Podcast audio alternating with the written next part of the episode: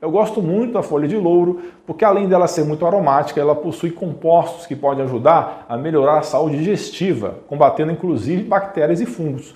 Outro benefício incrível é que ela ajuda a reduzir os níveis de açúcar no sangue. Sem dúvida, os dois maiores benefícios da folha de louro que eu preciso destacar são no auxílio do processo digestório e no combate aos fungos.